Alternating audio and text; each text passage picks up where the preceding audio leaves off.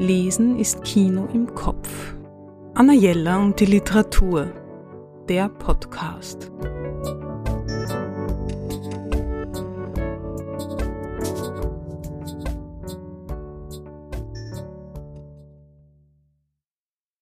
Dieses Buch ist etwas ganz Besonderes. Diane Oliver Nachbarn Stories aus dem Amerikanischen von Brigitte Jakobait und Volker Oldenburg mit einem Nachwort von Tayari Jones, erschienen im Aufbauverlag. Diane Oliver wurde 1943 in Charlotte, North Carolina geboren. Sie entdeckte früh ihre Leidenschaft für die Literatur und schnell zeigte sich ihr schriftstellerisches Talent. Sie veröffentlichte vier Kurzgeschichten. Eine davon wurde mit dem renommierten O. Henry Award ausgezeichnet. Was für ein Erfolg für die junge schwarze Frau in der Zeit der amerikanischen Bürgerrechtsbewegung. Und dann der tragische Unfall. Sie starb 1966 als Beifahrerin auf einem Motorrad kurz vor ihrem Masterabschluss an der University of Iowa, wo sie den Writers Workshop absolvierte.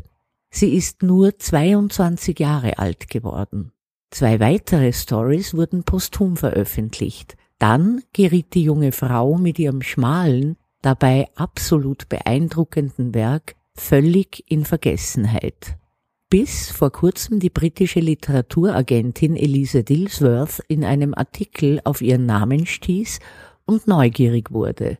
Sie sei verblüfft gewesen, sagte die Agentin, dass sie noch nie von dieser Schriftstellerin gehört hatte, die mit Shirley Jackson, Zora Neale Hurston und James Baldwin verglichen wurde.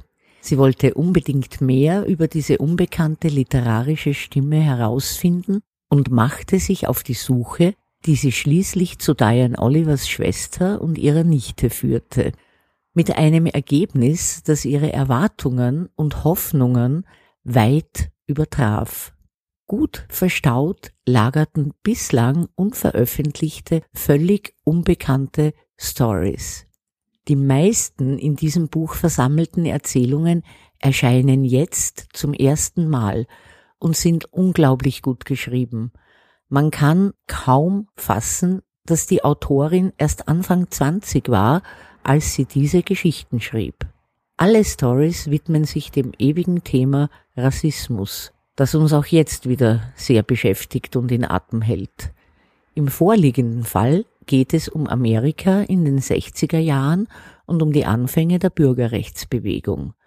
Diane Oliver schreibt so präzise und man hält beim Lesen manchmal den Atem an, weil man die Stimmungen und Spannungen in diesen Texten kaum aushält. Ich will jetzt keine Einzelheiten und Inhalte nacherzählen, weil ich finde, dass jede Leserin und jeder Leser das selbst entdecken sollte. Eine unbedingte Leseempfehlung. Anna Jella und die Literatur. Besuchen Sie unsere Buchhandlung in der Margaretenstraße 35 oder online auf annajella.at.